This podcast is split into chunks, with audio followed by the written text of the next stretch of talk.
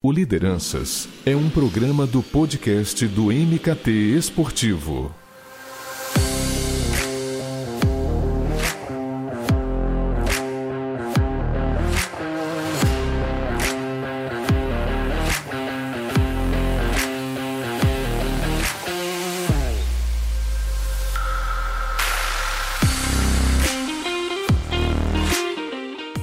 Vamos que vamos que o Lideranças, programa do podcast do MKT Esportivo, chega em mais uma edição.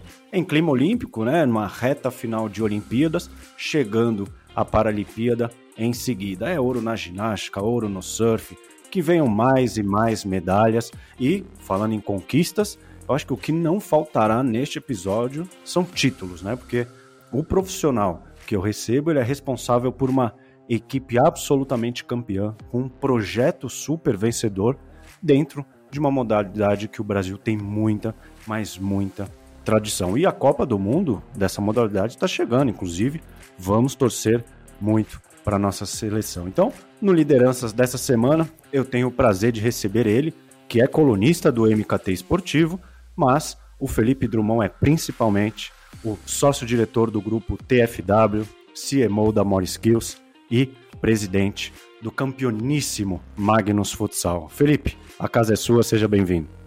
Fala Edu, prazer muito grande falar com vocês. É, me sinto um pouquinho de casa, né, na NKT, pela, pela, pela nossa coluna semanal. E estou muito feliz, muito feliz de poder bater esse papo contigo. Uma admiração muito grande pelo trabalho que vocês realizam. Acho que é fundamental importância para o nosso mercado. Nosso mercado é muito pouco visto né, o mercado de marketing esportivo no geral, e é fundamental o trabalho da NKT para divulgar os grandes cases, dar retorno para o que as, as, empresas estão construindo, os profissionais estão fazendo. Então, fico muito feliz de poder bater esse papo com vocês aqui. É um prazer muito grande, desde já. Obrigado pelo convite. Imagina, eu que agradeço. Felicidade é minha de tê-lo no podcast e também no portal com suas colunas. Felipe, primeiro eu queria saber de você. Eu acho que logo de cara, nem que pé que está o futsal brasileiro neste momento. Temos a liga sendo transmitida, Sport TV, TV Brasil, Cultura, né? Em 2020 todos os jogos foram transmitidos, uma pegada multiplataforma, uma liga muito competitiva, né? Uma modalidade também que é muito praticada, portanto, existe aí um forte contexto de consumo em torno. Então, como é que você enxerga o futsal em termos de mercado atualmente? Edu, o futsal ele vem passando por uma evolução importantíssima. Né? É, o ano passado, em 2020, como você bem citou, pela primeira vez nós tivemos é, 100% dos jogos da Liga Nacional de Futsal transmitidos. É, agora, em setembro, a gente tem a Copa do Mundo de Futsal. Pela primeira vez, a Seleção Brasileira de Futsal, na sua história, vai jogar como CBF, então vai usar a camisa da CBF, Nike, toda a estrutura é, da Confederação Brasileira de Futebol sendo elucidada também para a Seleção Brasileira de Futsal. Então a gente vive um processo de, de evolução, de ganho de espaço, é, de buscar a, todos os nichos de público, né, de conversar com a molecada, de conversar com a garotada, trazer as novas gerações que jogam futsal no prédio, na escola, usam tênis de futsal mas elas não sabem, elas não conhecem as equipes de futsal, elas não acompanham a Liga Nacional de Futsal. Então, acho que esse é o grande desafio da modalidade hoje: é estar presente nas diferentes plataformas de comunicação para que a gente consiga atrair a atenção dessa garotada, para que a gente faça com que esse público jovem que está nas quadras, mas não consome as quadras. Né? Nós precisamos fazer com que eles consumam os nossos produtos, para que eles se apaixonem pelas nossas equipes, pelos nossos atletas, os nossos atletas se transformem em grandes ícones, em grandes personalidades para esses jovens. Então, acho que esse é o desafio, mas o futsal está caminhando, o futsal está crescendo, é uma liga muito, uma liga futsal muito forte. O ano passado, apesar de todos os, os agravantes da, da pandemia, né? Uma liga que fechou no superávit, uma liga sem dívidas, uma liga que tem alguns patrocinadores. Então, acho que é, o alicerce está pronto para decolar. Eu digo sempre que hoje o, o futsal está com alicerce, com uma base muito sólida. Né? E, e, daqui a pouquinho vai começar a colher frutos ainda maiores com investimento para que possa crescer e crescer bastante. E você acha que essa decolagem ela passa também por essa entrega multiplataforma da liga? Porque você pode pegar aquele cara mais tradicional de TV, mas também você pega ali a, a, o jovem ali que curte o streaming, enfim, que vê às vezes pelo pelo celular. Você acha que passa por essa entrega isso também? Sem dúvida, Edu. A gente que é um pouquinho, a gente eu, né? Eu sou um pouquinho mais velho, estou com 34, não sou nem tão velho assim, mas a gente viveu ali no início da década de, de 90 é, um momento muito especial no futsal, né? E depois no início dos anos 2000, mais ainda, onde o futsal tinha uma presença constante na TV aberta, e a TV aberta é o grande veículo de massificação da informação ainda, né? A grande informação para a massa da população brasileira chega pela TV aberta. E nós não tínhamos ainda o advento da, da, do canal fechado, menos ainda da internet. Então, a, o futsal ele era comunicado para toda a população brasileira. Nós tínhamos ali Douglas Pierrotti, Wanderer Covino, depois Manuel Tobias, e o início da carreira do Falcão com uma mídia muito grande. Isso fazia com que o consumo do futsal fosse ainda maior. Então, assim, a garotada, eu comprei o topper, eu usei o topper do Douglas, eu usei o pênalti do Vander Jacovino, eu tinha neles a imagem do ídolo, né? Sim. Eu queria usar o tênis que era do jogador de futsal, porque eu tinha consciência que eu estava indo para uma quadra de futsal. Hoje em dia, o garoto compra a chuteira, né, que tudo virou chuteira na classificação do, da, da, dos grandes varejistas, então, o garoto quer comprar a chuteira do Cristiano Ronaldo, só que o solado dela é de futsal. E por que, que o garoto não acompanha mais? Justamente pelo que você falou. É, a, o futsal ele ficou, a Liga Futsal ficou de 2009 até 2019, foram 10 anos, somente no canal fechado. É, não é ruim estar no canal fechado, precisamos estar no canal fechado. Só que o canal fechado ele se comunica com 33% da população brasileira. Só 33% das pessoas no Brasil possuem acesso ao canal fechado. E desses 33%, eh, nós não temos nem a informação de quantas pessoas assistem o futsal. Então, assim, a gente falava com uma camada da população muito pequena. O futsal, em momento algum, ele deixou de ser praticado, ele continua sendo uma das modalidades mais praticadas do Brasil, porém ele deixou de ser visto. Ele ficou muito tempo numa camada nichada. Quando a gente chega com a internet, e a internet com essa né, popularização, vamos chamar assim, né, dos streamers, a gente começa a ter o streaming, começa a ter essa facilidade de fazer uma transmissão e mais, né? A geração nova ela não está tão preocupada com a qualidade do que vai chegar para ela, ela está preocupada em estar antenada e ter o ao vivo para ela. Então isso facilita também a produção de streaming. É, a gente com, começa a conversar novamente com esse público. Esse público volta a enxergar o Rodrigo Capita como um ídolo, esse público conhece o Leozinho, esse público conhece o Leandro Lino, esse público sabe quem é o Rocha, e aí as coisas começam novamente a andar no caminho que você vê hoje grandes players do mercado fazendo altos investimentos. Você vê a Umbro hoje com o Leandro Lino e com o Rocha investindo pesado nos garotos para que eles possam assinar tênis, para que eles possam voltar a ser consumidos. Então, esse processo de reconstrução da modalidade é, midiaticamente, né, a gente poder é, voltar a ter um elo direto entre fã e, e, e, os ídolos e os grandes ícones da modalidade, ele é fundamental. Porém, não podemos ignorar que existe sim uma camada da sociedade que vai procurar ainda a TV aberta, que prefere assistir o jogo na televisão, que tem a TV por assinatura, é, grande parte da tua programação quando está com o controle remoto na mão. Então a gente não, não pode escolher, né? Eu digo sempre que assim, o mercado, às vezes, a ânsia de, de querer fazer algo diferente faz com que as pessoas se confundam, né? E comecem a excluir alguns, alguns, alguns segmentos. E eu acho que esse não é o caminho de construção. O caminho da construção é você atender todas as plataformas. É, quando eu sou perguntado, ah, o futsal tem que estar no streaming, eu falo, não, o futsal tem que estar no streaming, eu falo também, né? O futsal tem que estar no streaming, na TV aberta, na, na, na TV fechada, no Spotify, é, ele tem que estar em todos os, os, os veículos de comunicação para que a gente possa a, a, abranger todos os públicos, conversar com todo mundo e literalmente ser forte, poder traduzir em números de performance, de resultados da modalidade, a quantidade de praticantes que nós temos. Acho que esse é o grande desafio. Não, sua resposta foi perfeita e já me deu até um gancho enquanto você respondia, que caramba, eu, eu lembro de assistir a seleção é, na TV aberta, né? Eu sou de 86, então a gente tem aí é, a mesma idade, então eu acompanhei essa geração do Choco, do Manuel Tobias, Sandrinho, do Vander Iacovino, enfim. Era uma época que o futsal ele tinha muita força na mídia, mas eu, eu sinto que ele tinha mais força por meio da seleção do que pelas equipes. E eu sinto que hoje isso parece que se inverteu. Os clubes e a liga futsal estão mais fortes que a própria seleção. A gente vai falar até um pouco disso mais adiante, até da CBF que você citou. Mas eu acho que foram anos bem complicados, pensando em seleção, não sei, vai, cinco anos, que talvez tenha impactado isso na minha visão. E paralelo a isso, o que aconteceu? A Liga de Futsal cresceu demais, que nem se falou, Rodrigo, o Lino, enfim, nomes novos surgindo. Você acha que é nesse sentido mesmo? Hoje a, a Liga os atletas estão muito fortalecidos nesses últimos anos, enquanto a seleção ficou um pouco é, na sombra? É, eu acho que na dificuldade, parece que, que é jargão, né? mas na dificuldade as, as coisas crescem, né? as instituições acabam crescendo. E, e, o futsal não foi diferente, os clubes não foi diferente. A, a Confederação Brasileira de Futsal, né, a Confederação Brasileira de Futebol de Salão, a CBFS, ela passou por uma crise. Ela teve um momento áureo ali no início dos anos 2000, que era quando tinha muitos patrocinadores, uma verba muito grande. Foi realizada a Copa do Mundo de Futsal no Brasil em 2008. Talvez foi o melhor momento da história do futsal brasileiro.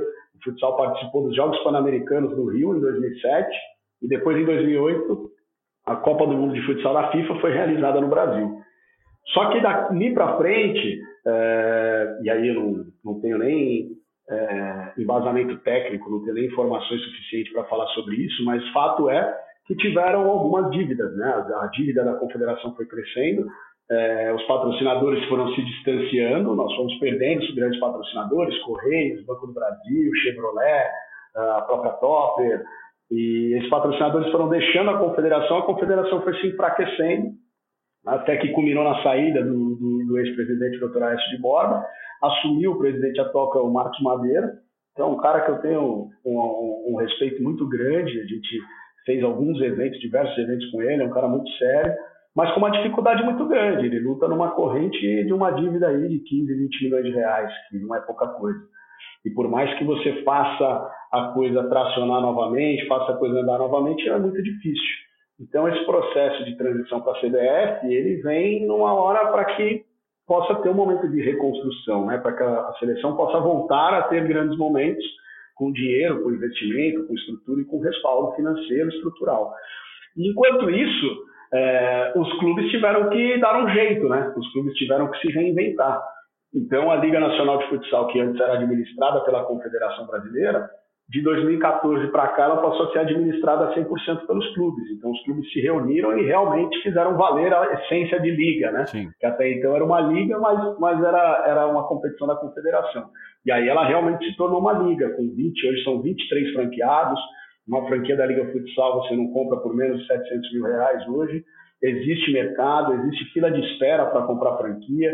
Então isso foi fortalecendo, né? A liga foi crescendo, os clubes foram organizando, foram é, é, através das dificuldades locais, foram transportando isso para a organização da liga futsal para que ela pudesse ter sempre uma visão macro de que as demandas são diferentes, né? Você imagina, é, a demanda do Magnus Futsal em Sorocaba é completamente diferente da demanda da Soeva em Venâncio Soares no Rio Grande do Sul que vai ser completamente diferente da demanda do Brasília lá no Distrito Federal.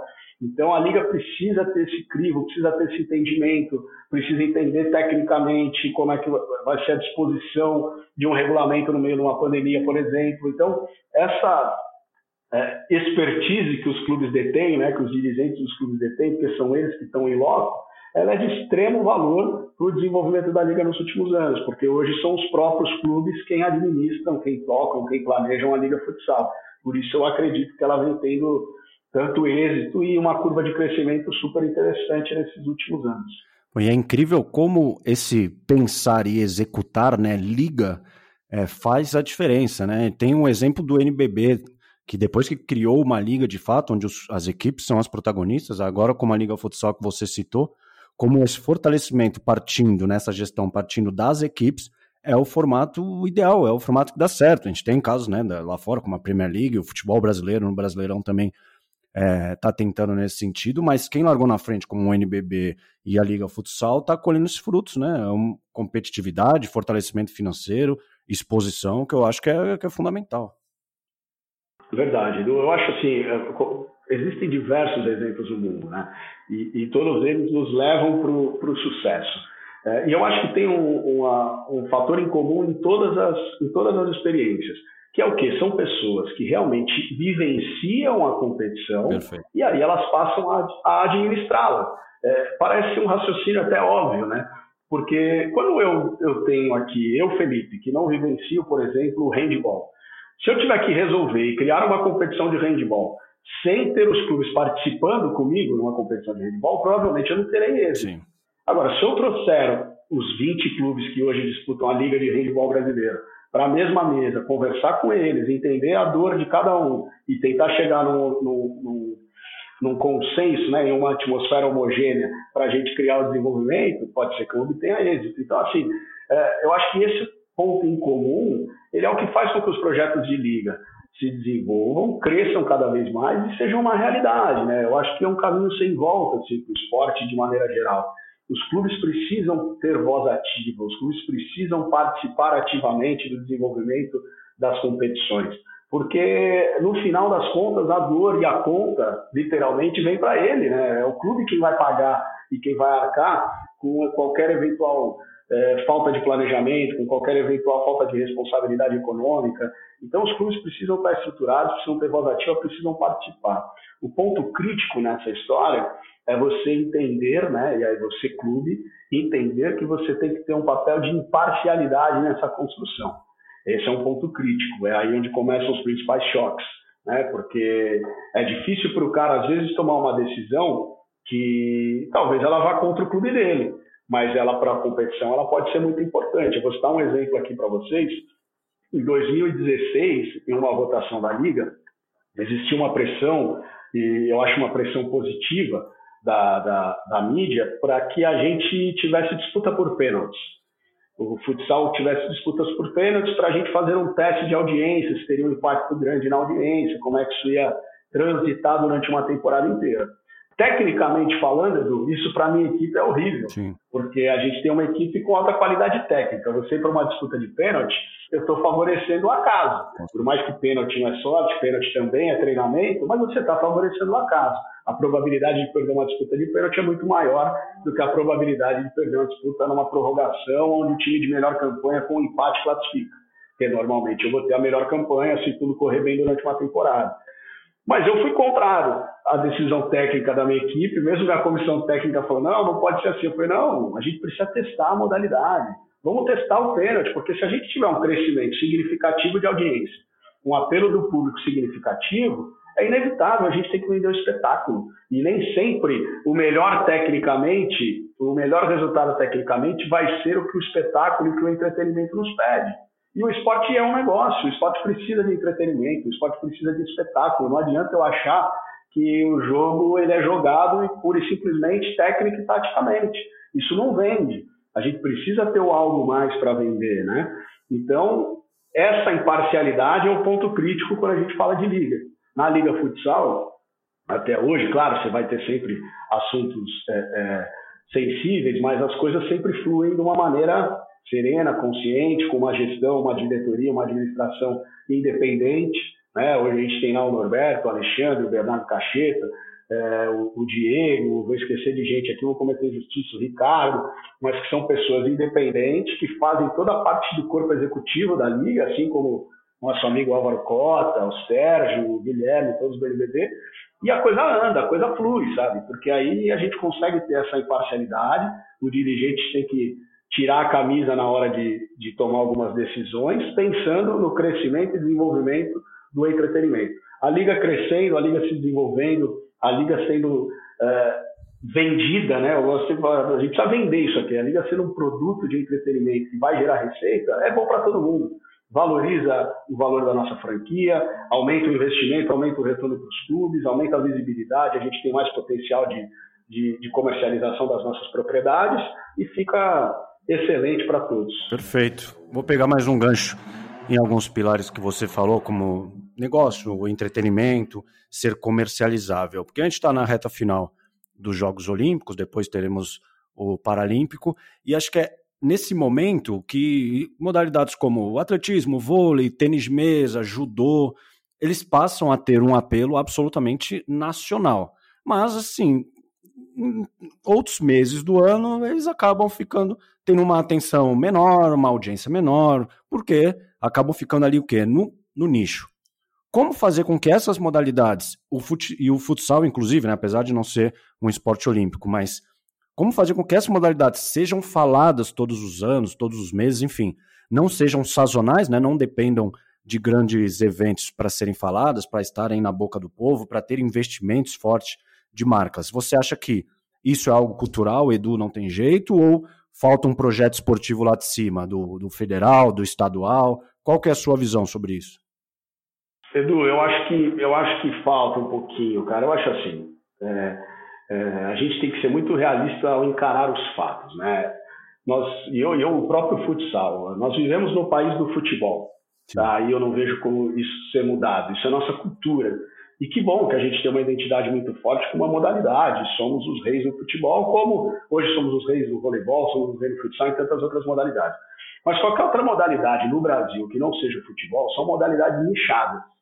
E o que eu vejo às vezes é uma, é uma busca por algo que nós não teremos. É, nós não faremos o atletismo ser a modalidade número um no Brasil. Nós não teremos a ginástica artística, mesmo com a maravilhosa atuação da Rebeca, que acho que agora se torna um dos maiores ícones do nosso esporte, merecidamente, uma, uma história maravilhosa dela contada nessa Olimpíada, e uma vida de superação, enfim é, é, é, o típico estereótipo do brasileiro, né? A gente luta muito, sofre muito para conquistar os objetivos, mas tem totais condições e potencial para. É, nós não vamos conseguir tornar essas modalidades como modalidades number one do nosso, do nosso país. O nosso país é o país do futebol. O que a gente tem que fazer é que as modalidades de nicho, as modalidades nichadas, elas possam ter tanta visibilidade explorando as ferramentas que o mercado nos dá hoje. Há tempos atrás eu achava impossível a gente conseguir fazer isso, porque você não tinha tanta, tanta facilidade de exposição do, do, de outras modalidades que não as, os veículos os veículos tradicionais, né? A TV aberta e o canal fechado. Hoje não. Hoje a gente consegue se autopromover por diversas formas e diversas maneiras. E aí sim a gente precisa estar aberto. Aí eu acho que poderia ter e que deveria ter é, uma política estratégica que tem que vir de cima para baixo, na minha opinião, tem que vir de cima para baixo, porque o esporte brasileiro ele é subsidiado pelo governo. É, os maiores patrocinadores das principais confederações do Brasil são empresas estatais. Então a gente tinha que ter uma estratégia do nosso Ministério do Esporte muito melhor, muito mais pré-definida, para que a gente pudesse atingir a população de uma maneira geral com as modalidades de nicho. Né? Uma, uma, o que a gente faz com o Vai para Cima Fred, lá no, no Magnus Futsal, a maneira como que a gente quer se comunicar com todas as, as, as ferramentas, utilizando de todas as ferramentas com todos os perfis de público, as outras modalidades precisam explorar muito isso. Você imagina se a gente conseguir traduzir a história da Rebeca é, para que todo jovem tenha acesso a ela, quantas crianças a gente não vai inspirar? E isso morre, né? Agora, essa Semana Olímpica é maravilhoso, todo mundo perfeito, fala de Rebeca. Perfeito. Mas daqui seis meses ela não vai ter espaço na mídia. E aí é onde eu acho que nós não temos canais. Imagina se o Ministério do Esporte, por exemplo, incentivasse e tivesse ferramentas para popularizar conteúdos produzidos, incentivasse a produção de conteúdo das principais confederações. Isso fizesse parte, por exemplo, de uma cartilha das empresas estatais que patrocinam essas confederações. A gente daria conteúdo e subsídio para essa garotada, para esse jovem. Né? Eu sempre do jovem da garotada, porque, meu, é, é o público que a gente tem que conquistar. É, a gente está falando com o garoto hoje de 14, de 15 anos, o tempo passa num piscar de olhos, daqui 10 anos ele está consumindo, ele está trabalhando, está saindo de casa, está tendo filho, está casando e está comprando. Então a gente tem que se comunicar e conquistar esses caras, senão a gente vai perder. A gente começa a perder é, é, o, nosso, o nosso público nichado para outros, outros, outros veículos, outros esportes que, que trabalham o, o, segmento nichado de uma maneira fantástica. É o caso do esportes. Por que, que o esporte não para de crescer, o esporte é um fenômeno? Porque o esporte respeita o segmento dele. Eles trabalham de uma maneira fantástica e maravilhosa dentro do segmento dele. Você não vê uma pessoa sendo impactada por qualquer tipo de conteúdo de esporte aleatoriamente. Concorda comigo? Você já viu um anúncio de esportes no relógio de, da, da cidade de São Paulo? Ah, vem assistir o campeonato de Free Fire? Não tem eles conversam diretamente com o público deles, então eles são muito assertivos na construção do conteúdo deles. Eu acho que é esse o, o ponto. Eu vejo, às vezes, as modalidades olímpicas e o próprio futsal, a gente querendo dar tiros gigantescos, sabe? Ah, não, precisamos falar com o Brasil inteiro. Não, cara, a gente precisa entender quem é o nosso público, ter uma qualificação dele e, dentro disso, trabalhar no, da melhor forma possível, o mais assertivo possível. Isso vai potencializar a nossa receita. E depois que você tiver um programa autossustentável, que a modalidade dentro desse nicho de mercado ela se sustente e ela tem muita capacidade para, aí sim a gente vai começar a conquistar o coração de outros públicos. Mas a gente não consegue nem suprir a demanda que o nosso nicho nos oferece. Por exemplo, é, compra uma camisa da seleção brasileira de futsal hoje, você consegue? Não tem. Compra um boné da Liga Nacional de Futsal. Poxa, por que, que, a Liga Nacional de Futsal não tem uma parceria com a New Era para fazer uma linha de bonés? Não existe. Você percebe como a gente ainda, mesmo em evolução, estou falando do meu mercado, eu estou lá na Liga Futsal, sou um franqueado, atuo, a gente faz alguns trabalhos como agência, mas tem tanta coisa a ser melhorada ainda dentro do meu próprio nicho, eu não consigo atender a minha cadeia então, assim, como é que eu vou atender o restante? Como é que eu vou querer crescer e ir além disso? E eu acho que isso cabe para todos, sabe? Eu acho que isso cabe para atletismo, cabe para ginástica, cabe para o tênis. O tênis agora vive outro momento maravilhoso. Já perdeu uma onda do Gustavo Fitto e do Meningene. Será que agora vão aproveitar a Laura? Será que agora vão aproveitar as meninas? Não sei, né? Não sei. Tem que, tem, tem que focar, tem que entregar, a gente tem que absorver a, a cadeia que está que tá nos consumindo, né? E a gente ainda tem muita dificuldade disso no Brasil de modo geral. Pô, é, eu acho bem legal quando acontecem essas coisas, porque eu, eu acabo tendo um termômetro do mercado, né? Até por conta das redes sociais do MKT Esportivo, é, duas pessoas me mandaram mensagens é, atrás de uniformes do handebol é, da seleção, porque o jogo estava passando, achou bonito e queria comprar.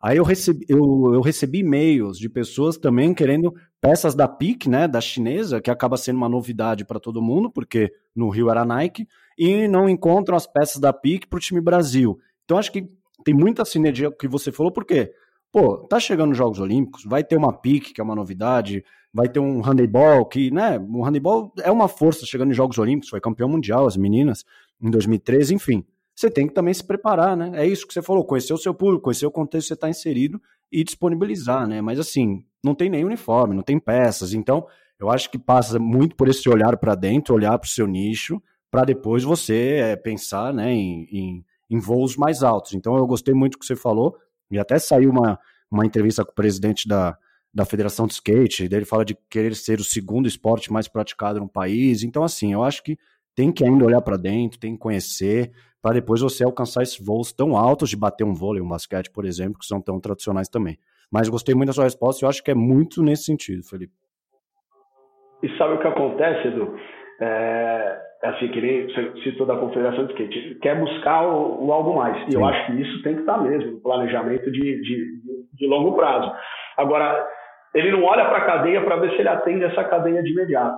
E quando você vai para as marcas, e eu já ouvi isso algumas vezes quando a gente vai conversar, principalmente de futsal, aí o cara fala assim: ah, mas não vende, cara. Você fala, por que, que não tem a camisa? Ah, porque não vende. Eu fiz uma vez e aí vendeu 5 mil camisetas, a conta não para em pé. Agora, qual é o processo criado para isso, né? Qual é a estratégia criada para isso? Então, assim, é, se isso não partir é, de cima para baixo, e aí a gente fala de cima para baixo, falando de ministério, falando dos principais patrocinadores e falando também das cabeças que fazem a gestão, né, do presidente da confederação, da liga, das confederações. Se isso não partir de cima para baixo, isso não vai acontecer. É muito mais difícil é, eu mover a montanha como um clube do que a gente mover a montanha como uma confederação, ou mover a montanha como uma, um ministério. O Magnus hoje, talvez, é, eu não sei o número das, das outras equipes, então eu não gosto de, de, afirmar. Mas muito provavelmente o Magnus hoje seja a equipe de futsal, ou o produto de futsal, não é nem a equipe de futsal, que mais venda do país. É, porque a gente vende uma quantidade significativa de produtos, a gente vende uma quantidade significativa de produtos que não sejam vestuário, né? A gente tem o Magnus Academy que teve mais de 600 alunos, agora a gente com as escolinhas já são oito escolinhas. Então a gente vende uma série de produtos. É, como isso foi feito? Se, se perguntassem para mim há oito anos atrás, a gente ia falar, ah, o Magnus não vende, e aí porque não vende eu nunca vou tentar vender. A gente construiu, vai construindo marca, vai desenvolvendo, é, vai, vai criando top of mind na cabeça de, do consumidor. Hoje, você perguntar para qualquer pessoa do nicho do futsal, que gosta de futsal, sobre uma equipe, ele vai falar do Magnus. Ele pode até torcer para o Joinville, para o Carlos Barbosa, para o Corinthians, mas ele sabe quem é o Magnus, ele conhece tudo do Magnus e ele vai falar o nome mais jogadores do Magnus do que jogadores do próprio time dele. Fato. Porque a gente trabalha muito essa produção de conteúdo. Então, às vezes eu vejo torcedor do Corinthians que se torna um rival, porque a gente acaba se encontrando bastante, o cara conhece mais o nosso time do que o próprio Corinthians Futsal. Mas na, ele é apaixonado pelo Corinthians, obviamente ele está torcendo para o Corinthians, mas ele critica os nossos jogadores com uma propriedade que você fala assim, olha, o cara, o cara sabe quantos jogos a gente está sem perder, o cara sabe quantos jogos a gente não ganha no Corinthians, o cara sabe é, qual foi nosso último título, e às vezes, e se você replicar e falar assim, pô, quando que o Corinthians ganhou? O cara esquece. O Corinthians acabou de ser campeão e às vezes o cara não lembra. Mas é porque a gente trabalha tão forte a comunicação que faz com que a gente movimente. Você vai estar sempre no top of mind do cara que é o consumidor do futsal. Então acho que assim é, é, precisa sim vir de cima para baixo, né? Voltando ao início do teu tem que vir de cima para baixo. Não tenho dúvida, tem que vir de cima para baixo. Se as cabeças que constroem o nosso esporte não entenderem que produzir conteúdo é tão importante ou mais do que se preocupar com a parte técnica, as modalidades de nicho vão cada vez mais ficarem esquecidas. A gente vai cada vez mais lembrar delas de quatro em quatro anos. Perfeito. Então vamos entrar numa segunda parte do nosso papo, já pegando o carona que você falou do Magnus, que é falar do projeto né, do Magnus Futsal. Qual foi a razão que motivou a Magnus a investir na equipe, a ter lá sua marca ao futsal e especificamente ao time de Sorocaba. Aí você pode ficar à vontade para contar sobre o projeto. Legal, Edu. Pô, falar sobre o, o, o, filho mais bonito que a gente tem é sempre bom, né, cara? Uma delícia. e ainda mais depois de título inédito, né? A gente ganhou a Taça Brasil agora, que primeiro, o único título que faltava na prateleira, né?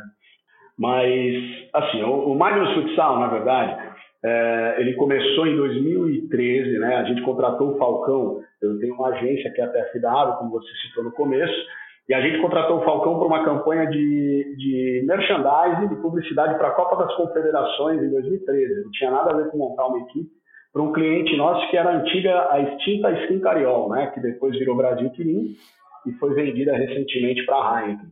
E ali a gente contratou o Falcão, o Falcão para fazer uma campanha que era para vender mais refrigerantes skin refri durante a Copa das Confederações.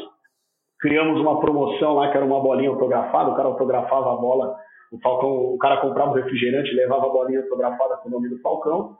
E a campanha foi um sucesso, cara. Ele arrebentou, vendeu mais de 250 mil packs de refrigerante, né? Aquela embalagem com seis refrigerantes de 2 litros. A gente chegou a fazer 250 mil bolinhas, depois fizemos mais 50 mil bolinhas. Então a campanha foi um sucesso total. A gente já atendia Brasil Quirim, nós fazíamos o Copão Nova Skin, fazíamos corrida de rua com eles, com a Água Skin.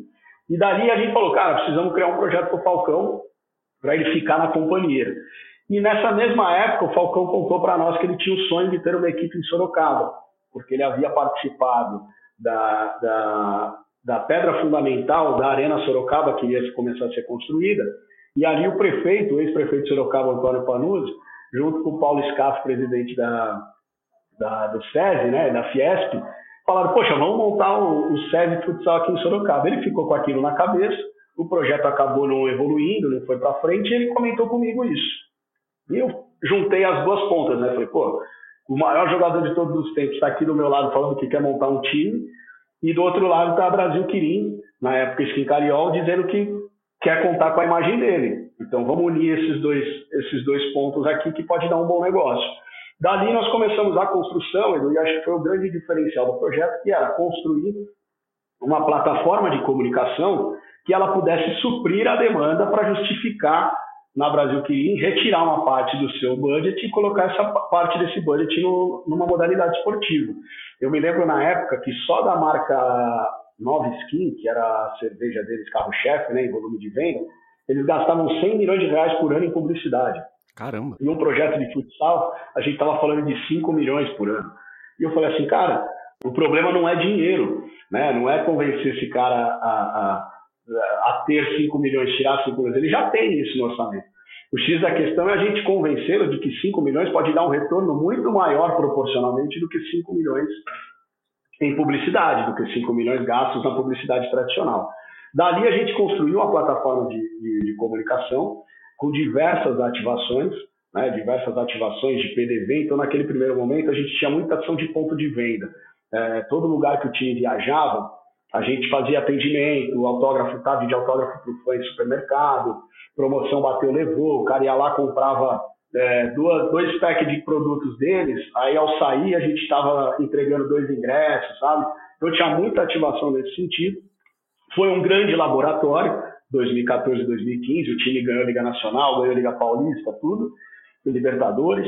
Só que em 2015 a empresa entra em processo de venda, os japoneses resolvem vender a empresa e eles encerram todos os contratos. E ali foi aquela sensação de e agora, né? O que vai acontecer? O projeto tinha acabado de ganhar a Libertadores, nós tínhamos a vaga garantida para disputar o primeiro Mundial em 2016 e não tínhamos patrocinador. Uma chance muito grande do projeto acabar. Começamos a procurar parceiros. É, eu, um cara comercial, né, eu passava muito na Castelo Branco e via os caminhões da Magnus passando para cima e para baixo. Aí falei, cara, a gente precisa falar com esses caras.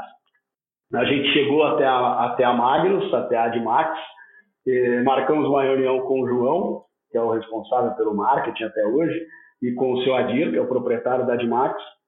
Começamos a conversar e a Magnus, como estratégia, eles estavam buscando, olha que loucura quando as coisas têm que acontecer, né? É, eles estavam buscando realmente algum, algum projeto, não necessariamente futsal, não passava ali, eles tinham até olhado alguma coisa de voleibol, mas eles estavam buscando algum projeto que pudesse dar solidez para a marca deles. A Magnus, na época, era a quarta, ela brigava pela quarta posição no mercado de ração, a Admax, na verdade, né, que é o grupo. E, e o seu Adir, na época, falou para mim um negócio que, que, nunca mais saiu da minha cabeça. Eu falei, quem é seu principal concorrente? Ele falou, eu não tenho. A gente só precisa chegar. Eu falei, como não tenho? Ele falou, não. Mais, menos de 30% da população de cães e gatos se alimentam de ração. Eu só preciso chegar onde os outros não chegam. Eu não preciso concorrer com ninguém. Então ele tinha essa estratégia dele de ampliar a marca com maior abrangência nacional e tendo uma marca que pudesse ser lembrada a todo instante. Então eu preciso ter uma marca forte para ela chegar lá em Belém do Pará e ela ser lembrada. Como é que a gente vai construir isso? Então nós levamos o nosso projeto na época, eles já estavam atrás de algo com esse tipo de, de propósito. O casamento foi perfeito, houve uma aposta dos dois, né? Nós abrimos mão de um período mais longo de contrato, eles fizeram um contrato de um ano e a gente falou assim, ó, se tudo der certo, a gente renova por mais cinco anos. E aí, em seis meses, o time já era campeão mundial, a Magnus estava explodindo no Brasil inteiro e, e tudo cresceu, tudo se desenvolveu muito. Hoje, o Magnus Futsal é a principal plataforma de comunicação da marca Magnus e, e uma das principais do grupo Admax. É, a Magnus hoje e o grupo Admax são líderes de mercado no volume de produção de ração.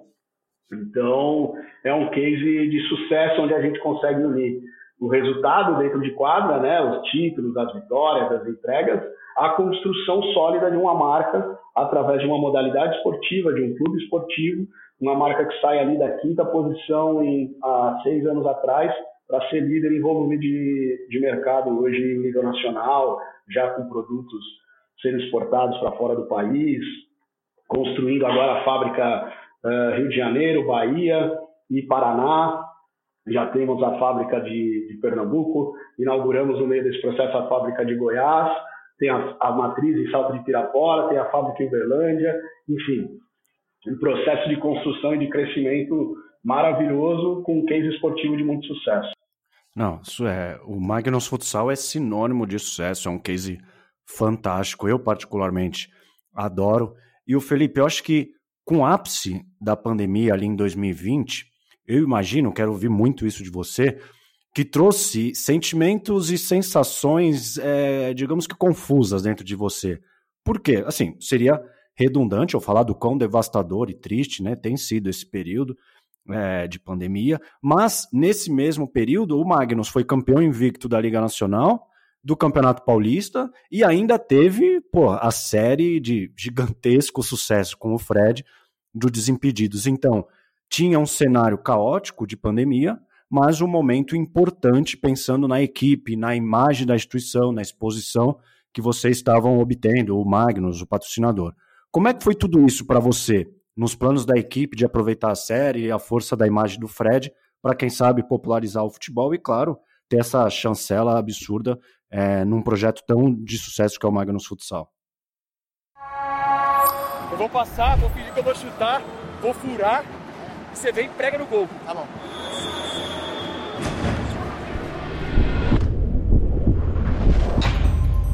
Imagina um menino que sempre sonhou em ser jogador de futebol profissional, mas a vida acabou não deixando. É piada, hein? Eu sou o novo reforço do Magnus Futsal, mano. Mano, eu vou precisar muito, muito, muito da torcida de vocês. Let's go! Sempre foi meu sonho ser jogador, mas esqueceram de me avisar que tem que acordar cedo, que tem que mergulhar em barril de gelo, que eu tenho que fazer força na academia até morrer. Passou pela minha cabeça em desistir, mano. A vida é doida. Eu ia pra Santos ver você jogar e agora eu tô aqui te pedindo conselho. Friozinho na barriga vai ter? Já tá. Fred foi derrubado e sentiu. Qual que é a sua dificuldade? Minha dificuldade é meio que a bola mesmo. Edu, foi tudo muito rápido, né? É, é, claro que a pandemia, ninguém planejou a pandemia, né? ninguém imaginava a pandemia, jamais poderíamos, antes da pandemia, pensar em algo parecido. Mas quando ela acontece, uh, o último jogo do Magnus Futsal com o público foi Magnus e River Plate, que foi a gravação do último capítulo da série do Vai Pra Cima Fred. Sim. No outro final de semana, os, os estádios estavam sem público e na outra semana é, tudo parou. A série seria lançada depois de. na segunda quinzena de. A, previsão dela era ser lançada na segunda quinzena de, de maio. Só que a gente acabou acelerando, né? A NWB, todo mundo acabou acelerando, porque estava todo mundo em casa, não existia nenhum conteúdo inédito, esportivo, sendo transmitido. Então a gente tinha na época o Last Days do Michael Jordan, com jogos que a gente já sabia quais seriam os resultados, nós tínhamos informações inéditas na série mas a gente sabia o que tinha acontecido. E nós tínhamos os nossos jogos que ninguém sabia, ninguém sabia se o Fred ia fazer o gol, ninguém sabia quanto foi o jogo do Magnus River Plate. Claro, você tinha ali um nicho de 4 mil pessoas que foram no ginásio, mas a população não tinha essa informação, até por ser uma modalidade nichada. Então aquilo trouxe um frisson muito grande. Eu acho que potencializou demais a, o fato do isolamento social ter culminado no meio da pandemia, né, no meio do lançamento da série do Fred. Então a gente tinha todo mundo em casa, querendo consumir algo para não ficar maluco no meio da pandemia, a gente sem informação precisa do que seria o futuro da humanidade naquele momento. E, e a gente tinha um conteúdo de entretenimento esportivo fresco no ar. Aquilo potencializou demais a repercussão da série. E aí nós tivemos a assertividade de rapidamente, aí sim se planejar e entender a responsabilidade que nós teríamos a partir daquilo. E principalmente preparar os nossos atletas e a nossa comissão técnica para o tamanho da responsabilidade que seria aquilo, porque poderia ter um efeito completamente negativo. Se as pessoas não tivessem preparadas para aquele momento que a gente viveu, é, nós seríamos execrados, né? Uh, todo mundo ia falar assim, tá vendo? Ficam preocupados lá em gravar série, ficam preocupados lá em levar youtuber para treinar, não fizeram a pré-temporada direito, aí ó, perderam a Liga Futsal, perderam no Campeonato Paulista, não ganharam nada, os atletas estão todos com Covid. Então, assim, essa responsabilidade a gente conseguiu absorver e planejar. Como é que a gente fez isso? Durante o isolamento social, a gente não parou de treinar nem um dia Todos os dias a gente fazia pelo menos um encontro online com todos os membros da comissão técnica, todos os atletas, muito mais para trabalhar a parte psíquica do que trabalhar qualquer desenvolvimento técnico. Todas as semanas nós levávamos para participar, junto com os atletas desses bate-papos, alguém externo, desde influenciador digital, psicólogo, é, analista financeiro para falar sobre investimentos, como cuidar do dinheiro no meio da pandemia, é, cara de stand-up, o Vitor Sarro, que é um grande amigo, participou, fez um stand-up lá com eles. Então, a preocupação de trabalhar a parte mental deles potencializou uh, uh, o, o, fato deles entenderem o tamanho da responsabilidade que nós tínhamos. E ali, num dado momento, uh, os atletas, tanto os atletas quanto nós, né, o corpo administrativo, a gente falava uma mesma língua que era o seguinte, cara, no meio de tanta dificuldade que nosso país está vivendo, a gente é referência e pode dar alegria. a, a, gente consegue dar alegria, a gente consegue reproduzir isso. Como é que a gente vai reproduzir isso? A gente tem que atender esses caras, a gente tem que responder todo mundo na mídia social, a gente tem que produzir conteúdo, a gente tem que conversar, a gente tem que levar e dar alegria dentro de quadra, se divertir dentro de quadra, que é o que a gente melhor sabe fazer. Então a coisa foi entrando num modus operandi, numa sinergia tão gostosa, tão boa, que quando eu estava ali, cara, no playoff da liga, eu lembro que eu tive uma conversa com, com o pessoal da Mais, eu falei, olha, eu Posso até errar, mas eu acho que esse ano não vai ter jeito, não tem como, como a gente perder isso, porque a atmosfera criada era muito boa, muito positiva. E agora o desafio está sendo manter isso, né? Mas eu acho que o, o grande diferencial, de verdade, foi assim, tirando a exposição da série, como eu falei, que, que sem dúvida a, o isolamento social ajudou a potencializar os, os números de visibilidade, é, o fato da gente preparar os atletas para que eles entendessem o tamanho da responsabilidade que eles teriam. E hoje a gente pega assim os nossos jogadores tranquilamente, eles se sentem embaixadores do futsal, né? Eles trabalham, e esse é o estigma, é isso que tem que ser feito, sabe? Eu vejo muitas vezes os atletas fugindo da responsabilidade de ser protagonista. E eu falo, é inadmissível isso, porque você, quando é criança, tem o sonho de ser igual a um ídolo, trabalha a vida inteira para ser igual e quando você conquista esse título e esse status, você quer se esconder dele. E, e não pode, né? A gente tem que inspirar pessoas. É, a posição que nós ocupamos hoje é para inspirar e transformar a vida das pessoas. Se tem uma missão que nós temos hoje é essa, né? É, não à toa a gente tem o projeto Pequeno de Raça, que atende mais de 40 mil crianças pelo Brasil. A gente tem 11 equipes de futebol para deficientes visuais uh, eh, 11 equipes de futebol para amputados, 8, 6 equipes para futebol com jovens com síndrome de Down. Então, assim, é, nós somos inspiração, nós temos que assumir isso. E, isso não é feio assumir, isso não é arrogância. É, é ao contrário. Quando você assume isso de peito aberto, com a humildade para atender a todos que querem é, absorver parte do que você construiu, isso é maravilhoso. Isso vai render frutos não só para nós, isso vai render frutos para o futsal brasileiro. Perfeito.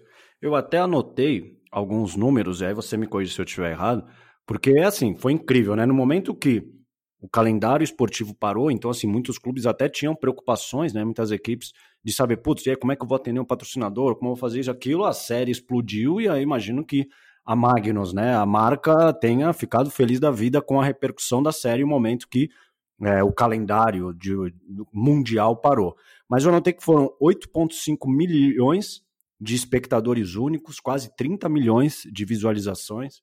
O canal no YouTube da Magnus saltou de 18 mil para 140 mil, o Instagram de 100 mil para 400 mil seguidores. Então, assim, e foi um projeto que, assim, é, foi replicado né, com outros influenciadores, com outras equipes. E eu até li uma entrevista sua, Felipe, no falando que, que o Vai para Cima Fred, ele começou em 2018, quando vocês fizeram um estudo é, que mostrou que 60% do público que acompanhava o Magnus Futsal tinha mais de 50 anos. Então eu imagino que, caso seja verdade, né, você vai me falar tudo isso, isso tenha mudado bastante. Queria que você abrisse para a gente esse bastidor, porque eu gosto muito de levar esse, para quem nos ouve, esse lado mais estratégico e de retorno obtido também. Perfeito, Edu. Você, como sempre, muito bem informado. os, números, os números são esses mesmo da série. É, o período quente que a gente fala né, da série, tudo isso eu aprendi durante a série, viu? Eu não sabia nada desse mercado cinematográfico, mas o período quente é considerado quando você tem novos episódios sendo lançados até uma semana após esse lançamento. Nós tivemos 27 ah. milhões de visualizações o que é um número é, extremamente relevante e significativo, assim. Então, hoje a gente nem acompanha mais, mas deve ter mais de 40 milhões já, porque é um conteúdo que fica lá, né? O pessoal pode assistir claro, claro. e reassistir o tempo todo. Agora, falando de, de estratégia, é, trazendo um pouquinho do perfil do público, para você ter uma noção. É, realmente, em 2018, o Falcão estava na iminência de parar de jogar, e a gente buscando algumas alternativas e soluções para não perder público, não perder receita, porque era um desafio uh, o que ia ser do futsal e principalmente do Magnus Futsal após a parada do Falcão. E aí a gente olhou para o nosso público e falou, cara, o nosso público está muito envelhecido. E isso condizia com o público, com a questão da, da, da, forma como o futsal era transmitido, né? como a gente falou no início. Nós só tínhamos o futsal no canal fechado, e nosso público do canal fechado, obviamente, é um público acima dos 50 anos, os 45 anos, que é o cara que tem condição financeira de pagar por esse canal fechado. Então, o público que a gente tinha era um público envelhecido em razão da, da do, do, do, dos canais fechados, né? Como mais de 50 anos, 45 mais, 35 mais, que é o público que tem condição financeira de assinar um canal. 35 menos, praticamente ninguém vai ter condição de assinar um canal. Então a gente tinha um público bastante envelhecido, o Falcão parando de jogar e uma preocupação muito grande do que ia acontecer com a modalidade como um todo.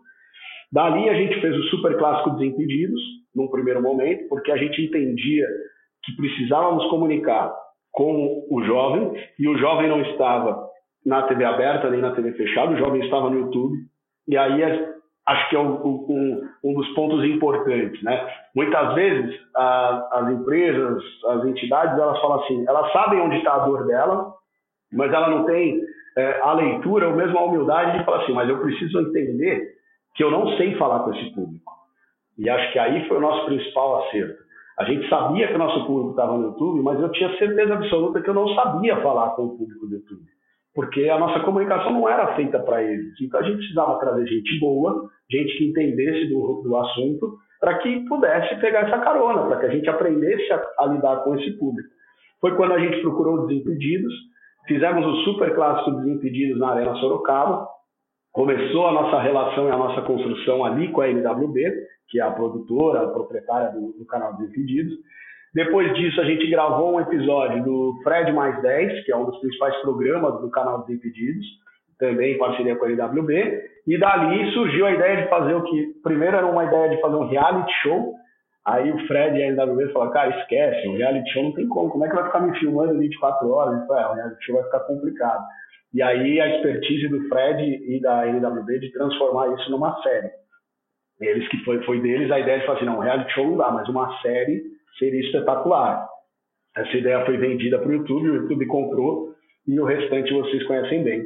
E o nosso público hoje, ele é completamente homogêneo. A última pesquisa que a gente fez, nós temos hoje 20% da nossa faixa etária de, de, de 4 a 17 anos, 20% de 18 a 24 anos, 21% de 25 a 34 anos, 19% de 35 a 49 anos e 20% de 50 a mais.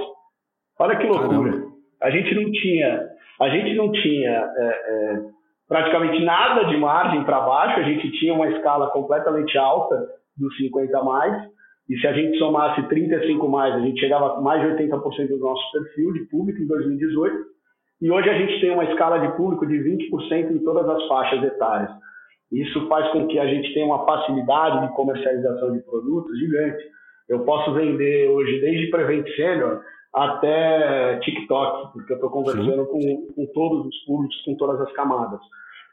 Então, realmente, o, o, o case, né, muito mais do que só a audiência, mas a gente conseguiu alcançar o nosso objetivo, que era rejuvenescer o futsal brasileiro e, consequentemente, reju rejuvenescer a imagem do Magnus Futsal fazer com que o jovem conhecesse o Magnus Futsal, fazer com que o jovem conhecesse o futsal do Brasil.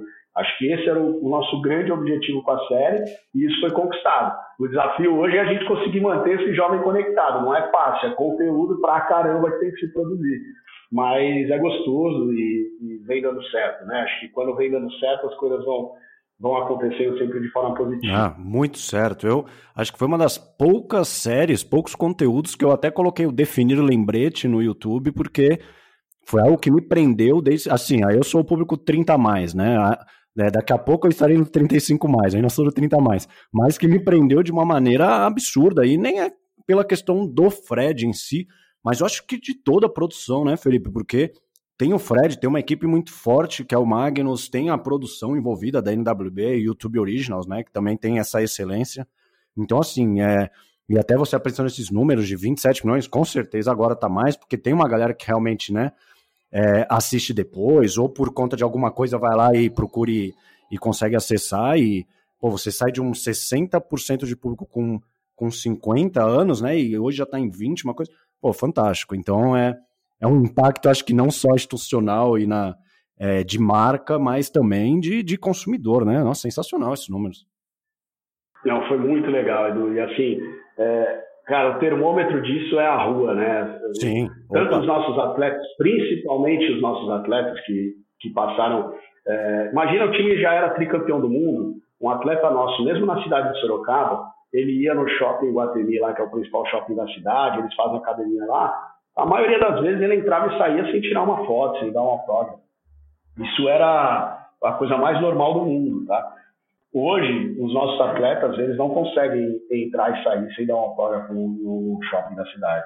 Ah, porque demais. vai ter algum garoto que vai querer tirar uma foto com ele. Então, assim, esse, esse é o maior termômetro que a gente tem, sabe? Eu, que apareci na série, acho que 30 segundos, é, eu, eu logo no, no, no, no- em julho, julho do ano passado, agosto do ano passado, que a gente estava no, no ápice do, do isolamento social, eu, com a família, eu e minha esposa, a gente acabou alugando uma casa na praia, resolvemos ficar na praia durante o home office, né? Com filho pequeno, enfim, não dava para ficar dentro de um apartamento, com filho pequeno, menino com energia para queimar, e a gente foi para a praia.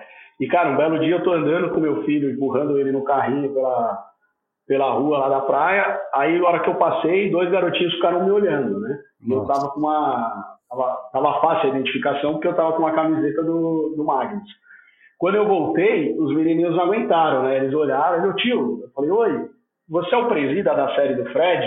Olha lá. E aí, e aí aquilo foi o ápice, né? Eu falei, ah, sou eu mesmo, vocês assistiram? Não, eu assisti, tio, não acredito, eu vou mandar pro meu primo, tira uma foto aqui comigo.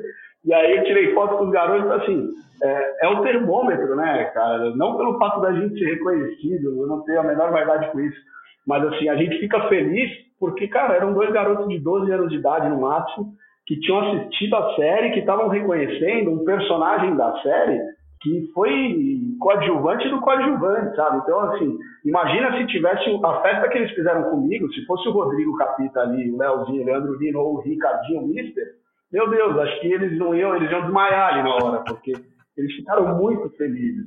Então, isso é muito gostoso, sabe? É, é- é o termômetro da rua, a gente começar a, a- a perceber, ter essa percepção de, de diferença, diferenciação co- comportamental mesmo do fã com a modalidade, com o futsal.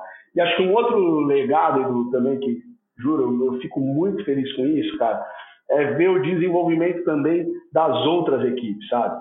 Você começar a ver o Jack Crona, o próprio Corinthians, que não tinha mídia social do futsal, hoje eles estão fazendo conteúdo só de futsal, com perfil exclusivo do futsal.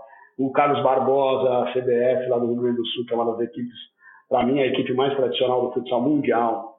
Você começa a ver o desenvolvimento e a preocupação de também desenvolver. O Santo André, que trouxe o Lucaneta e o Henry, também fez uma campanha com, com dois youtubers no começo dessa temporada. Então a gente começa a criar aquilo que nós falamos, né, de, de comunicar com a cadeia, de alimentar essa cadeia que está sedenta por conteúdo, a gente começar a produzir conteúdo de qualidade para eles, é, isso é maravilhoso, porque é um legado que a gente está deixando para a modalidade, que ele vai voltar, ele fortalece. Eu, eu, toda vez que eu tenho oportunidade, eu falo, eu não vou ter o, o menor orgulho de ver o Magnus uma ilha dentro do, do oceano. Eu quero ver o futsal um continente. O Magnus é um desses países. É, nós somos grandes juntos, o futsal é gigante. Eu sempre digo, hashtag o futsal é grande, o futsal é grande, o futsal é gigante. Mas nós precisamos estar juntos, todo mundo entrelaçado, entendendo o processo e a necessidade, como eu disse anteriormente. É, é fundamental entender que a comunicação e a produção de conteúdo ela é tão relevante ou mais do que a parte tática e técnica. Se não produzir conteúdo, se não alimentar o público de conteúdo de qualidade, vai perder audiência, vai perder interesse. E essa visão do Felipe faz total sentido, tanto que a NBA ela se assumiu como uma empresa de mídia, não uma liga esportiva, justamente porque ela sabe da importância do entretenimento e de criar conteúdo. Então, o Felipe está coberto de razão.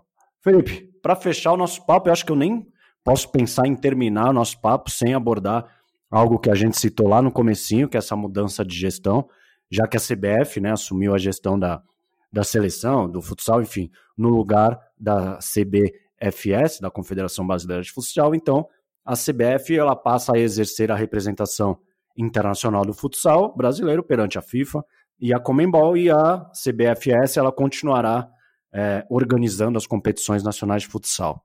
É, com essa grande representatividade e influência que você tem dentro do cenário, Felipe. Como é que você vê essa mudança? Eu vejo com bons olhos. Eu acho que se for conduzida de uma maneira positiva, com uma agenda positiva e, e encarando o futsal com a seriedade que ele tem que ser encarado, o futsal ele é muito grande. O futsal ele não pode é, é, ser encarado como uma modalidade que vai se encontrar de quatro em quatro anos para jogar uma Copa do Mundo. É, mas eu não acho que esse é o interesse das pessoas envolvidas. Eu vejo muita boa vontade de todas as pessoas envolvidas, de todas as partes. Eu acredito muito que, que esse processo vai ser benéfico. Num primeiro momento, ele causa um impacto, é diferente, ele causa um impacto, é, causa algumas incertezas das pessoas não entenderem para que caminho as coisas irão rumar, mas eu, eu acredito muito que isso é positivo. Por algumas razões, né? O futsal tem no respaldo da CBF, por exemplo, os clubes poderão pleitear o, o direito de formação como clube formador. Isso lá na frente pode ser a sustentabilidade dos clubes de futsal. Imagina se o, o Portuário de Santos, que é um clube da Baixada Santista aqui de São Paulo, que revelou Neymar, o Robinho passou por lá, é, se eu não me engano, o, o Gabigol também chegou a jogar por lá.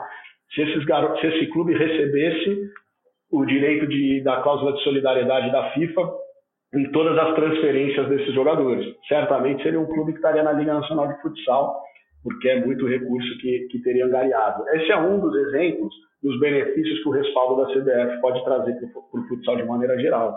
Fora isso, a gente tem respaldo perante o Comebol, perante a própria FIFA, quem sabe é, perante o COI, em busca de, um, de, uma, de uma oportunidade nos Jogos Olímpicos, que eu acho inadmissível, né? Nossa, o, qualquer pesquisa que você faça Qualquer pesquisa que a gente faz, é, é, assim, ganha de lavada, né? É 90% a 10, 95 a 5, que o futsal deveria estar numa, nos Jogos Olímpicos.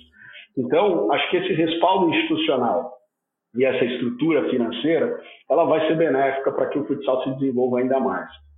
E a Confederação Brasileira, com toda a expertise que tem, que não pode ser jogada fora nunca, com toda a história que tem de ter construído e, e, e transformado o que era o futebol de salão em uma modalidade profissional que é o futsal, ela vai seguir com, com brilhantismo também, tem tudo para seguir com brilhantismo a organização das competições.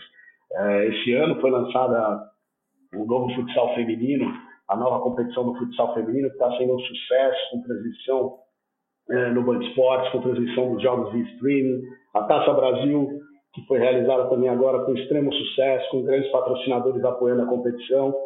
Então, eu acho que a CBFS vai tirar, de certa forma, um peso das suas costas, que a seleção brasileira é um custo muito alto quando você fala em investir na seleção brasileira, de participar de Copa do Mundo. É um peso muito alto uma confederação que ainda tem dificuldades financeiras.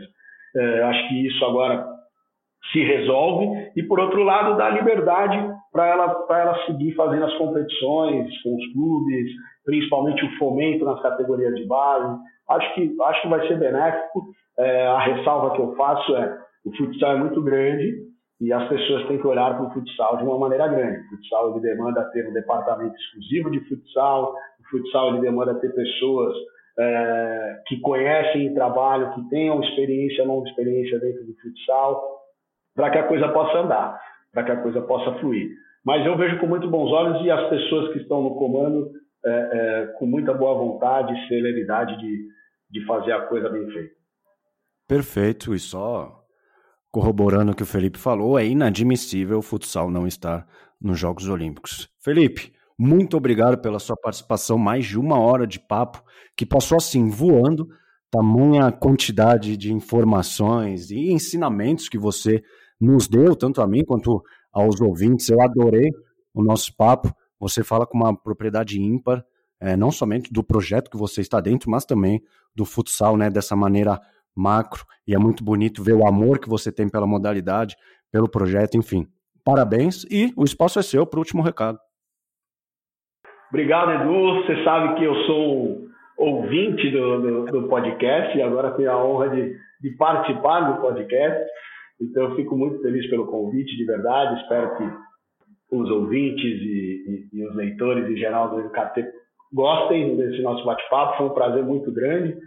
E quem não conhece futsal, quem gosta do futsal, ou quem não gosta ainda, que vai conhecer. Acho que o futsal é uma modalidade genuinamente brasileira, ele foi desenvolvido no Brasil A gente agora, falando do ciclo olímpico, a gente está participando de um movimento com o André Caro, que é um brasileiro desbravador da modalidade na Austrália, para que o futsal possa estar nos Jogos Olímpicos de 2032. Então, vamos, vamos trabalhar, vamos unir forças, vamos fazer essa modalidade tão gostosa que todo mundo, é, de alguma forma, teve contato na infância, né? seja na escola, no prédio, na quadra do bairro, fazer dessa modalidade um orgulho nacional para o nosso país, que ela possa crescer, possa se desenvolver. E eu digo sempre que o futsal é a modalidade do Brasil com potencial para se tornar a NBA canarinho, né? A NBA brasileira, porque o brasileiro é apaixonado pelo esporte jogado com, por esporte jogado com os pés. O futsal é jogado com os pés, é indoor e, e, e é um verdadeiro espetáculo. Então, conte sempre comigo, obrigado, foi um prazer muito grande. Espero que todos gostem do nosso bate-papo. O prazer foi nosso. E ouvinte, você que ficou até o final, é claro que ficou até o final, porque o papo foi espetacular. Muito obrigado. Compartilhe nossas redes sociais para que esse episódio chegue a mais e mais pessoas. E lembre-se, o futsal é gigante. Valeu e até a próxima.